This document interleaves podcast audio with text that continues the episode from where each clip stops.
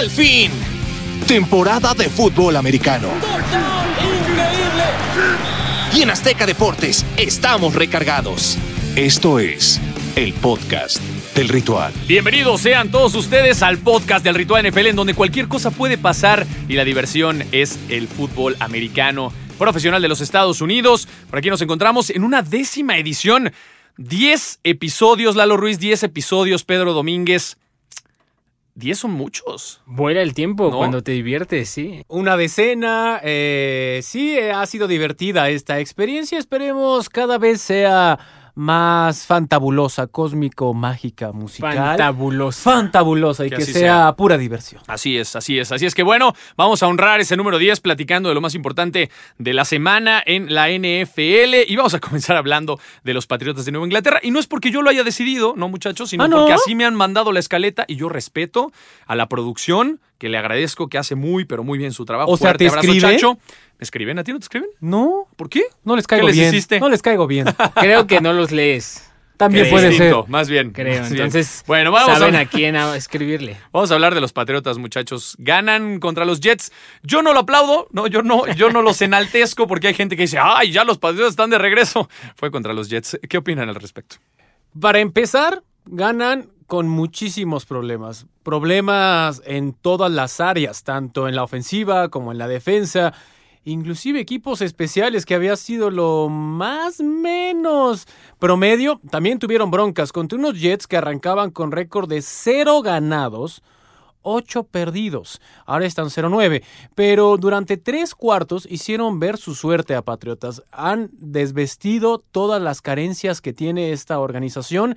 Y también los Jets es un equipo que al parecer esta temporada no les importa ganar o no tienen con qué ganar porque se les escapan los partidos y se están volviendo en este desenlace muy parecido a lo que son los Chargers de Los Ángeles. Nada más que aquí no hubo polémica arbitral, nada más hubo polémica porque dejaron de jugar. Bueno, pero bueno, al final los Patriotas me parece que consiguen una victoria loable, ¿no? No por un gran desempeño, se lo terminan llevando por un gol de campo. Cam Newton tuvo dos touchdowns, tuvo más de 200 yardas. Del otro lado, Joe Flaco, tres pases de touchdown. Al parecer, Breshad Perryman sí era bueno, Pedro Domínguez. Sa- ¿Sabes qué? Como que los Jets tuvieron la experiencia completa de lo que es Joe Flaco. Tuvieron el Joe Flaco este que vendió humo en Baltimore y que hizo que muchos se... Ganó un Super Bowl, vendió humo. O sea, O sea, por una, por una racha de cuatro juegos ganó un Super Bowl que le valió con, conseguir un contrato multimillonario del cual pero se no arrepintió cualquiera Baltimore. puede decir eso. ¿estás Ah, no, yo sé. O sea, son buenos corebacks todos los que están en la NFL. Pero ya de ahí a que seas nivel ganar un Super Bowl, o sea, estás hablando que Joe Flaco pasó en el juego de lunes a Joe Montana como coreback con más yardas. O sea, estás hablando que Joe Flaco... No vende tanto humo. O sea, si te vas a los números, Joe Flaco estás diciendo que tiene más yardas que Joe Montana y tiene más anillos de Super Bowl que Dan Marino. que Joe que Jim Que Kelly, Jim Kelly. y que Dan Marino juntos. sí, sí, sí. O sea, los números a veces mienten si no es con el contexto ideal. Pero ayer, tuve- el lunes tuvieron la experiencia completa de Joe Flaco, el que te juega muy bien y el que después te arruina los partidos. En la última serie ofensiva los Jets tenían que acabarse el balón. Se le ocurre a Joe Flaco lanzar un bombazo a doble cobertura en su primera jugada de esa serie ofensiva. Le entrega el balón a los Pats y ahí se muere el partido. O sea, los Jets creo que ganan a pesar de la derrota porque siguen manteniendo la primera selección que todos sabemos que se llama Trevor y se apellida Lawrence. También hubo ahí algo que rescatar por parte de los Jets. Previo a este partido. Sergio Castillo. sea, Ruiz. bueno, dos Sí. cosas, dos Sergio cosas. Castillo. Sergio Castillo sí que continúa. dos de dos. Este México americano continúa aprovechando la oportunidad que le da a este equipo. Y la segunda es que por fin los Jets pudieron anotar. Y se les complicaba muchísimo. Llegan a zona roja y terminan con goles de campo o terminan teniendo malas decisiones que a la postre eran en bajos puntos. Pero por fin ayer vimos que los Jets en un medio superaron la marca de todos los partidos anteriores en anotaciones. Imagínense nada más cómo estaban los Jets. No, imagínate nada más cómo están los Patriotas. Sí, también. Y, y otra de las cosas es que Cam Newton ayer hace algo más para su currículum deportivo. Siempre que estaba perdiendo por más de 10 puntos en una situación de cuarto cuarto, el récord era 1.38, un ganado 38 perdidos.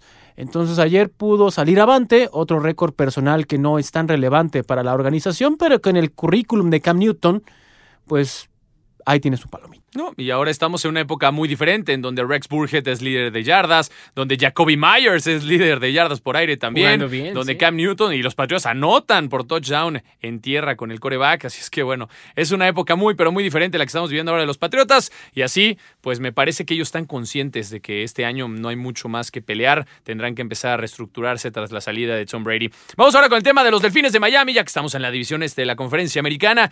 Tú, Tagovailoa, ¿hasta dónde va a llegar esta temporada? Ah, quién sabe. ¿Quién sabe? Qué ¿Quién sabe? Lalo No, no, no. ¿Quién sabe? Porque semana a semana ha mostrado mejoría.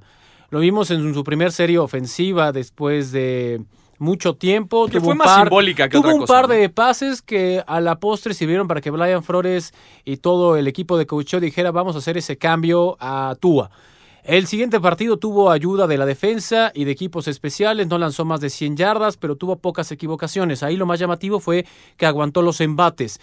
Y en el partido contra Arizona, digamos que le quitó la venda de los ojos a todos diciendo, Tua tiene movilidad.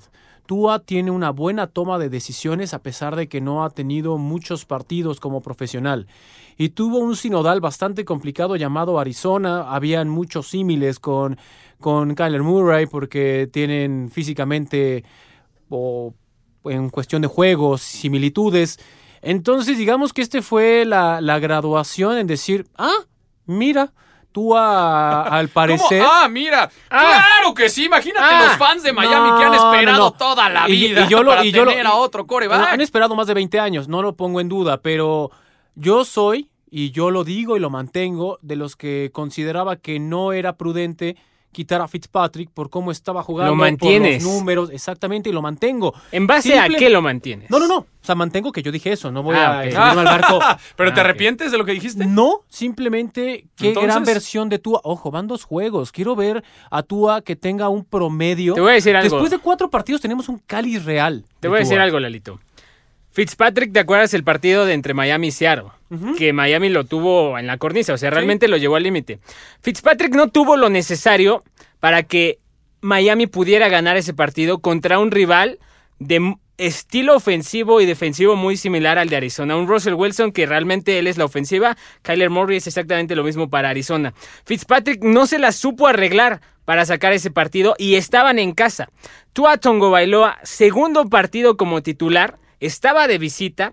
Un Arizona que está mucho más enrachado, que estaba jugando muy bien. El tercer cuarto parecía que Arizona se, le- se iba con toda la ventaja. Y Tua, hay una serie, la que eh, la del touchdown para empatar el juego 31-31. Tua enloqueció. Siete jugadas, un primero y diez que consigue escapándose la bolsa de protección y con- ma- eh, consiguiendo el pase con su receptor. Otro que escapa él mismo y consigue el primero y diez Que por piernas. a, a Buda Baker Tuvo el lo touchdown. O sea, realmente Tua, creo que aquí estamos viendo la razón por la que Brian Flores lo eligió sobre Fitzpatrick. el Sí. techo de Tua es mucho más alto Sí. sobre el de Fitzpatrick. El Por de eso- Fitzpatrick ya lo Fitzpatrick conocías. es un coreback Ojo, cumplidor de temporada regular, se acabó. Es un no gran sustituto o un coreback que en lo que tú preparas al otro te puede sacar las papas del cumplidor fuego. de temporada así regular. lo hizo con los Bills, así lo hizo con la N cantidad de equipos en los que Los ha Jets, estado los como Dilos todos, dilos todos. No, pero es que No, porque no, es cierto, porque- porque tenemos Pero de los más destacados, tal vez Bills, tal vez. No, no, no, Miami, pero solo tenemos una hora, Jets. no, no, Sí, sí, no, sí, no en la división chiste. este de la Sí, americana, sí, pero, bueno. Por eso les decía al inicio de este comentario. Después de cuatro partidos podremos ver una evolución real cuando ya conozcamos a un Tua mucho más cómodo con esta ofensiva y siendo el comandante. Tuvo movilidad, tuvo momentos brillantes, tuvo eh, momentos apremiantes también, tuvo impactos que aguantó perfectamente porque hay que recordar que muchas de las cuestiones alrededor de Tua Sí, jamás lesión. fue el talento, fue que es propenso a lesionarse. Entonces se ve una preparación física buena, se ve una toma de decisión buena. El partido contra Arizona fue su graduación. Yo lo único que quiero es darle tiempo para Sí, poder que- hacer una que- que media. te muestre confianza, claro, sí. Exactamente, y a, A ver ver, hasta dónde podría no llegar. nos vamos a volver locos. Sí, claro, exacto. Pero bueno, hoy por hoy me parece que Tua tiene los elementos necesarios para pensar que puede ser el futuro. Ya se puede construir alrededor de Tua, que me parece que tal vez era la pregunta que tenía ¿no? el equipo, Y- si realmente podía construir alrededor de Tua Tagovailoa. Lo único que a mí me deja con la duda es, sabemos que corebacks de este talento y de esta índole les va muy bien el primer año. Segundo año es más complicado todavía porque hay defensivas y equipos que no saben todavía cómo defenderse ante los corebacks. Le está pasando a Justin Herbert, le está pasando a Tua. Hay que ver si fue el momento indicado para soltarlo porque probablemente el próximo año va a ser un poco más complicado tratar de sacarlo. Pero te digo algo, eso creo que sí pasaba antes, pero si vemos los últimos eh, ejemplos, por ejemplo, Patrick Mahomes, su segunda temporada en la NFL, Ah. MVP. Lamar Jackson, segunda temporada titular en la NFL, Sí, MVP. Kyler Murray, segunda temporada en la NFL es esta, está nivel top 5, coreback. O sea, creo que poco a poco la liga está avanzando en un sentido en que los coordinadores ofensivos o head coaches los están poniendo en una mejor posición para que no sufran ese bajón de segundo año, que estoy completamente de acuerdo. Antes era muy, muy común el de Andrew Locke, el de Robert Griffin, el de Colin Kaepernick, el de mismo Russell Wilson. Sí. O sea, antes sí era una tendencia que creo que en los últimos 3, 4 años ha ido al alza. Ahora, el tema de Tua, a mí lo que me sorprende es que yo, la verdad, lo pensaba más como el movimiento a futuro. Ahorita están con marca de 5-3. Tú ves su calendario que le sigue contra Chargers, Sí. Broncos, Lo pueden ganar, lo pueden ganar. Jets, Lo ganan. Bengals. O sea, en los ganar. siguientes cuatro, fácil se pueden ir 4-0. Pero por encima de los Bills. O No, sea, en la no, división. No, no, no, no, no, creo que ese Sí, lo puedan no sacar. les vaya a alcanzar. El tema después de Bengals van contra Chiefs. Ese, en teoría, lo deberías difícil, perder. Está difícil. Y cierras con Patriots, que se ha visto muy Ganable, ¿eh? mal, y Raiders. Ganable. El último El- ya es Bills, que ese en teoría también lo deberías perder. Perdida. Pero estás hablando que de los siguientes partidos que le sobran de los Tienen siguientes posibilidades ocho, de playoffs. o sea, te gusta que puedan ganar cinco de los siguientes ocho. O sea, sí, sí, sí, siguen con esta sinergia. el- el la Miami neta, puede la ser un neta, lo que decías tú es para que la afición de Miami se ilusione Claro. y mal plan, o Sí, sea, claro. porque todavía para el siguiente año tienen selecciones altas de draft, tienen todavía mucho dinero disponible Espacio en el la tope gente, salarial. eh, o sea, sí es para que la afición de Miami se ilusione. Estoy de acuerdo Yo contigo. nada más pongo puntos suspensivos porque por la maldita pandemia todo puede pasar. Entonces, en el escenario en que estamos, si no se mueve nada, si todos están sanos, si cuenta con el roster completo, el escenario que plantea Pedro es muy factible, es muy factible y hay un 99% de probabilidad de que eso ocurra. Pero hay que esperar a ver qué ocurre. Bueno, dentro cualquier cosa puede pasar en el No, mundo en cualquier momento, Mañana Tua se rompe un dedo. Sí, exacto, vale. Pero a mí lo que más me sorprende es que tal vez Brian Flores sí era ese head coach que buscaba Sí. Miami y no solo era de transición. Es lo que a mí me llama la atención. Pero bueno, ¿Desperdiciado en Patriotas vamos o a hablar. No, para nada. Nunca le dieron tal vez el estatus de coordinador Nunca- defensivo. Nunca, le tiraron un Pero fue un pepino. elemento importante Aprendió. en el esquema del equipo de los Pats. Aprendió, ¿no? aprendió. Pero bueno, ahora vamos a hablar justo de Tom Brady, que tuvo un eh, domingo por la noche bastante complicado. Y, y no te digo que le duela más porque es Drew Brees, pero es que es- fue un Pero duelo sí. divisional importante para el equipo y quedar en tres puntos nada más. La verdad es que la defensiva de Nueva Orleans se portó bastante bien. Pero entonces, ¿estos bucaneros son reales? ¿No son reales? ¿Les creemos? ¿Cuál es su tope? ¿Ganan? ¿No ganan? No entiendo. Primero, lo que dices de que le duele más por ser Drew Brees, creo que más allá del Claro. divisional, creo, o sea, en teoría, yo pensaba que este partido se iban a estar rebasando en la carrera de los pases de touchdown, ¿no? Sí, ya claro, ves. claro, o sea, claro. y, no, solamente uno encontró la zona de anotación. Ahora, lo que dices de, de Tampa Bay, si, cuál es su tope, creo que más bien Nueva Orleans expuso y en un escenario, en el escenario más brillante domingo por la noche, todas las carencias que había mostrado Tampa Bay los últimos partidos. El lunes pasado le dimos pase libre porque contra los Giants sacaron un juego apretado Sí. y les dimos pase libre porque todos estamos de acuerdo con el pensamiento de que ningún equipo puede ser aplastante y dominante los 16 equipos de los 16 partidos de su temporada regular. En eso todos estamos de acuerdo. Pero a Tampa Bay ya van tres o cuatro juegos seguidos que le vemos que Devin White da jugadas por pérdida, que Lavonte David se ve frustrado porque no logra organizar ni, ni, ni hacer que toda su defensa se ponga en juego cuando su, su O sea, coordinador ¿viste el- defensivo... El pase touchdown a Josh Hill, el ala cerrada. Exactamente. Esa jugada, la Lavonte David, David está preocupado de desesperado. lo que hacían los demás que de su propia cobertura. Pero, o sea, Lavonte David está desesperado porque está intentando darle una indicación a Devin White. Y cuando cae el touchdown, justamente voltea a ver a Devin White con cara de te dije. Y Devin White dice, ah, no me di cuenta. Y del lado ofensivo, pues sí te preocupa mucho. Si, si ves el juego, hay tres jugadas en las que Mike Evans está completamente solo y Tom Brady no lo pela. de acuerdo. Hay, Tampa Bay convirtió una de nueve oportunidades en tercera, en tercer down. Y de esas ocho que no convirtió, tres Tom Brady buscó a Rob Gronkowski. Un Rob Gronkowski que ya no se separa, que ya no corre, que la neta, o sea, ya es un bulto. Y no entiendes Y que por realmente qué. lo trajeron como bloqueador más que y, como y como capricho, realmente. Sí, también, de o acuerdo. sea, entonces lo no mismo entiendes, que Antonio Brown, ¿eh? no entiendes por qué Tom Brady tiene que alejarse de Mike Evans o de Chris Godwin cuando son receptores realmente buenos. Para mí, creo que le sigue alcanzando para playoffs. Pero si estos errores no los ajustas, creo que en, postemporada, cuando te eh, topes contra un equipo de la envergadura de Saints o a los mismos Saints otra vez, no les vas a poder ganar. O sea, Saints ya van dos veces esta temporada que te exhiben a los Bucks. Ahora, los Bucks podrán ser muy buenos, pero si no puedes ganar a los Saints y hay que ver ahora con Carolina cómo les va, olvídate de tu división y olvídate de pasar a playoffs. Le puedes ganar a toda la liga, pero si no ganas tu división no sirve de nada, ¿no? Entonces hay que estar al pendiente. Mi querido coach, este espacio no está completo sin ti. De verdad, qué placer saludarte nuevamente el día de hoy. ¿Cómo te encuentras? ¿Cómo va la vida? Todo bien, mi Pablo, Pedrito y Lalo. Encantado de estar con ustedes y de platicar un poquito de este bello deporte.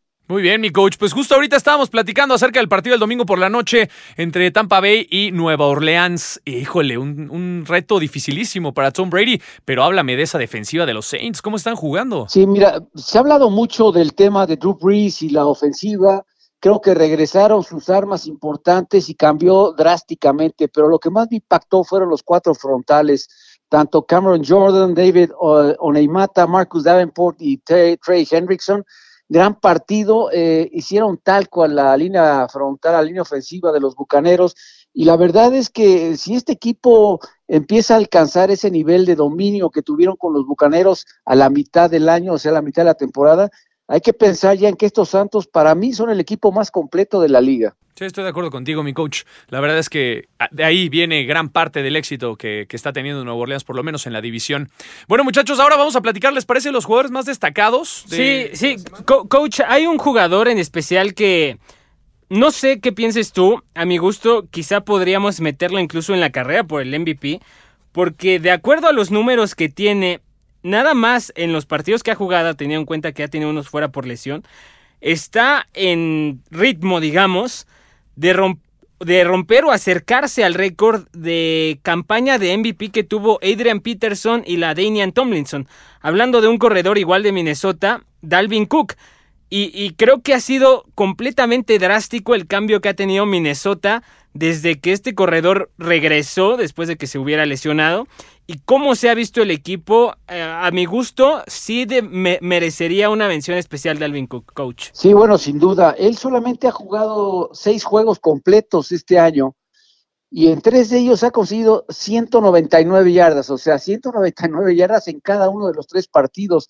Y en los dos últimos tuvo 478 yardas de la línea scrimmage, o sea, un jugador realmente impresionante y lógicamente esto ha cambiado totalmente el, el sistema eh, o la, pues sí, el sistema ofensivo de los vikingos en que están ganando corriendo la pelota, quitándole mucha presión a Cousins, que, que no ha sido su mejor año. Entonces yo creo que este jugador puede estar este, la pelea por el jugador del año, el más valioso, y también está colocando a los vikingos ahí inmediatamente en el segundo lugar en la división norte de la conferencia nacional junto con los empacadores de Green Bay. Coach, tiene 12 touchdowns en el año, Pablo. O sea, creo que este premio del MVP se le da y ya por de, descontado a un coreback, pero creo que hay excepciones o hay años en los que sí deberíamos pues tomar en cuenta Pero es jugadores, ingrato, ¿no? Es ingrato luego este premio del MVP. Eh, se dejan de considerar corredores, muchas veces receptores de igual manera. O sea, la verdad es que es un premio, como dices, que prácticamente está destinado para los corebacks. ¿Estarás de acuerdo, coach? Pero, o sea, Dalvin Cook se lo merecería, ¿estás de pues, acuerdo? con los números que tiene, claro. Sí, sin duda. Yo creo que, digo, desde que regresó Calvin Cook, este equipo lo ha revolucionado, lo ha colocado ya en la competencia.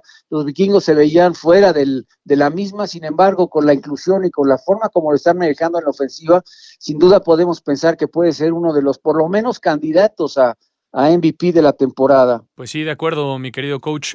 Y bueno, eso por un lado en el tema de acarreo de balón, pero por otro lado, mi querido coach, seguramente tendrás algún otro elemento que destacar hasta el momento, hasta esta semana 9 de la NFL. Pues mira, la mera verdad es que me impactó mucho la, la forma como está jugando Tagovailoa, tú a Tagovailoa, sobre todo eh, como ha evolucionado en los dos partidos en los que ha intervenido. En el primero, poco participativo, pocos pases, como que Brian Flores le dio un poquito de juego nada más, no, no dándole mucha responsabilidad del, del mismo, pero ya en el segundo partido se desató, o sea, como que lo soltó, le dio la oportunidad de empezar a demostrar las habilidades que tiene, vimos un Tagovailoa totalmente diferente, más de 30 pases, se le vio corriendo la pelota, deshaciéndose rápidamente de la misma, tomando buenas decisiones. O sea, yo creo que aquí vimos el cambio de lo que puede ser este muchacho y sobre todo en un futuro para el equipo de los Delfines de Miami, que de seguir jugando así, pues se puede, bueno, están colocados ya en segundo lugar de la división este de la conferencia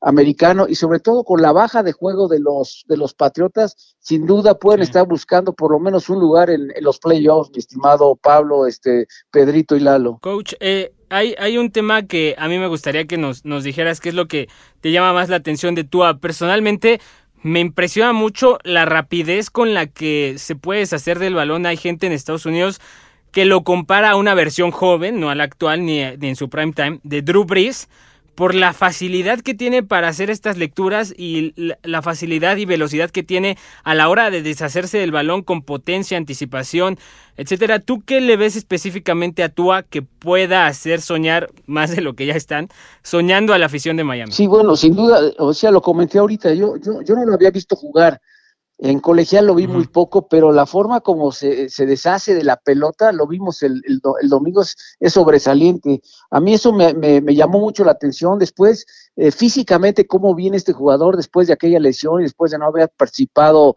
eh, durante varios partidos. Entonces yo creo que en ese aspecto también viene muy bien, físicamente lo vi entero, lo vi bien, corriendo muy bien la pelota, con mucha decisión sobre todo para conducir, pero sí, sin duda, lo, lo, lo que más me gustó a mí fue eso, ¿no?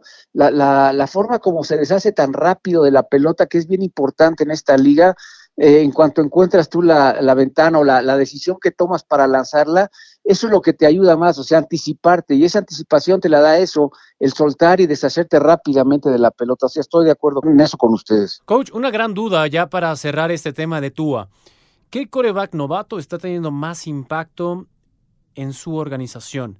un Justin Herbert con eh, Chargers. con Chargers, un Tua con Miami, o en su defecto Joe Burrow o Joe Burrow con los Bengals. Mira, yo, yo creo que el que está teniendo más, más impacto, sin duda, es Justin Herbert, porque nadie lo veía, lo veía venir, o sea, nadie lo veía ya como titular de este equipo de, de los, de los cargadores.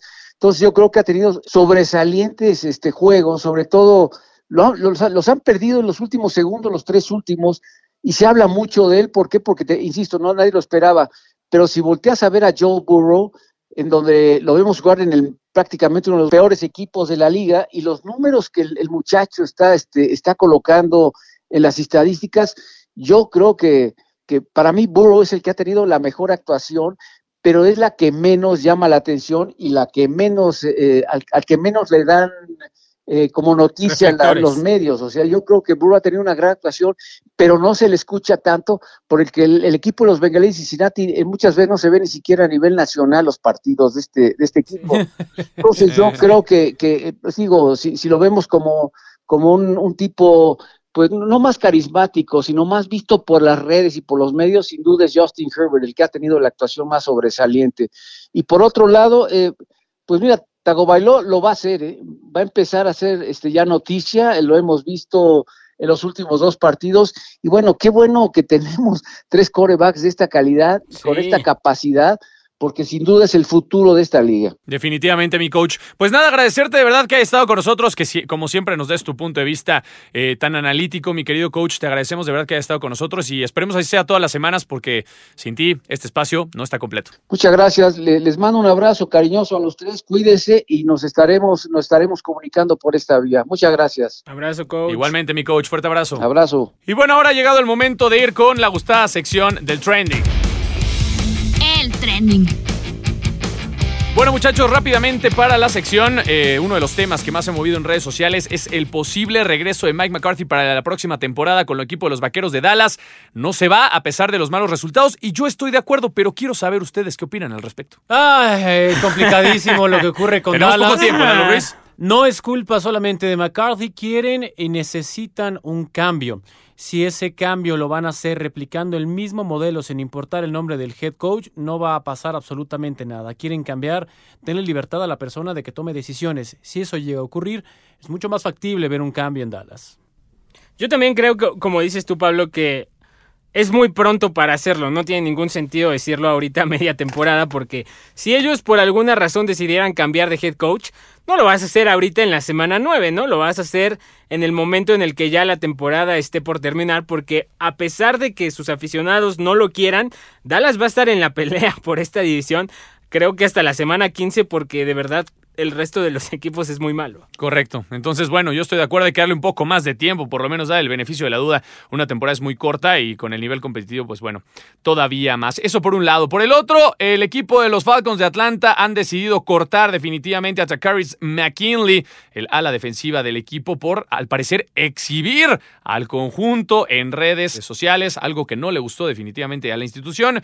Un eh, jugador que fue primera ronda en el 2017 y había sido bastante prodigioso, a pesar de que este año no había tenido una buena campaña, ¿no? Aún así era un elemento importante desde donde estabas construyendo una defensiva poderosa, eh, una defensiva que llegó al Super Bowl, ¿no? Entonces, platícame. Creo, creo, que lo quería, ¿no? O sea, cuando era la fecha límite de cambios la semana pasada, el tipo agarra su Twitter y se pone a decir que los Falcons son una bola de payasos porque en 2019 rechazaron una selección de segunda ronda de draft para intercambiarlo a otro equipo y que este año habían rechazado dos ofertas para intercambiarlo y que él no podía seguir siendo parte de una organización repleta de payasos y que no hacen bien su trabajo. Supongo que cuando haces eso, lo menos que debe sorprenderte es que en el siguiente quincena te llame el equipo y te diga, oye mi hermano, eso no es lo que nos gusta aquí, eso no es lo que hacemos acá, Tú no has sido precisamente el jugador más productivo ni el que esperábamos que fueras cuando te elegimos en la primera ronda del 2017, así que llégale con todas tus cosas y a ver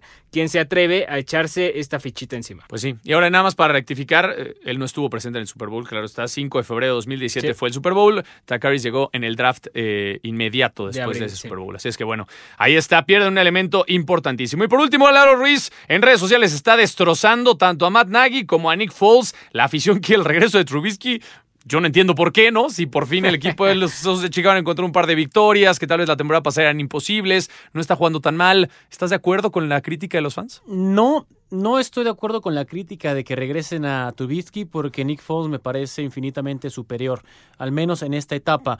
Pero también le doy un cierto grado de razón a la afición. Lo que vimos en el último partido de Chicago fue simplemente patético. Entonces necesitas un revulsivo. Si ese revulsivo es que reactive la lucha por la titularidad, venga. Pero poner por default a Trubisky sobre Nick Foles me parece descabellado. Imperdible. Bueno, pues ahora vámonos directamente con los partidos a destacar para ya despedirnos de este décimo capítulo del podcast del ritual. Pedro Domínguez, partido a destacar en esta semana número 10. La semana número 10 yo me voy a quedar con el partido entre Seattle y los Rams de Los Ángeles. Porque Seattle viene, específicamente Russell Wilson, viene de dar dos muy malas actuaciones en dos de sus últimos tres partidos. Contra Arizona lanzó tres intercepciones, contra Buffalo dos intercepciones, perdió dos fumbles, otra vez se vio mal. Seattle está empezando a perder la ventaja que había ganado no solo en la división oeste, sino en la conferencia nacional. Los Rams de Sean McVay, contrario a lo que yo hubiera esperado, le tienen tomada la medida a los Seahawks de Pete Carroll, solamente le han ganado un partido Seattle cuando han enfrentado a los Rams de Sean McVay. Entonces, para mí este va a ser un partido que va a definir el futuro de la división oeste de la Nacional. Me gustó un partido donde ligeramente parte el equipo de Seattle como favorito, pero puede ser muy interesante. Lalo Ruiz. Eh, estaba entre dos, entre Bengals o Steelers, porque es llamativo a ver qué va a pasar. y el otro es Arizona. Arizona frente a los Bills. Me voy a quedar con esos porque ah, quiero, va a estar bueno. quiero ver lo que traen estos dos. Josh Allen, por fin vimos una mejor versión y una versión de como había arrancado en la temporada con los Bills superando a Seattle. Y Arizona, cierto es que cae frente a Miami, pero Arizona es un equipo contendiente y si sigue jugando como lo está haciendo hasta el momento, puede soñar toda Arizona. Correcto. Bueno, yo la semana pasada les dije, les recomendé que no se perdieran el partido de los Cardinals en contra de Miami. Y no me equivoqué. Bueno, esta semana los invito a que disfruten del Chargers contra Dolphins, que va a estar espectacular. Dos grandes corebacks, novatos, ¿no? Justin Herbert, Tua Tagovailoa han demostrado grandes cosas defensivas interesantes. Este va a ser un bombardeo definitivo entre ambas escuadras. No se lo pierdan. Y más te faltó decir, y van a perder los Chargers al final. Eso no lo sabemos. No, es que ese es, ese es Lo parte del misterio. ¿De qué forma van a perder los Chargers? Lo platicaremos la próxima semana. Muchísimas gracias por haber estado con nosotros. Recordarles todas nuestras redes sociales, Azteca Deportes, presente en todas las plataformas y con contenido de ritual. Toda la NFL la tenemos aquí en esta marca. Así es que nada, mandarles un fuerte abrazo. Disfruten de esta semana de NFL. Nos escuchamos a la próxima. Pedro Domínguez, Lalo Ruiz, Pablo de Rubens. Que tengan excelente mañana, tarde o noche. No te pierdas el próximo episodio del podcast del ritual.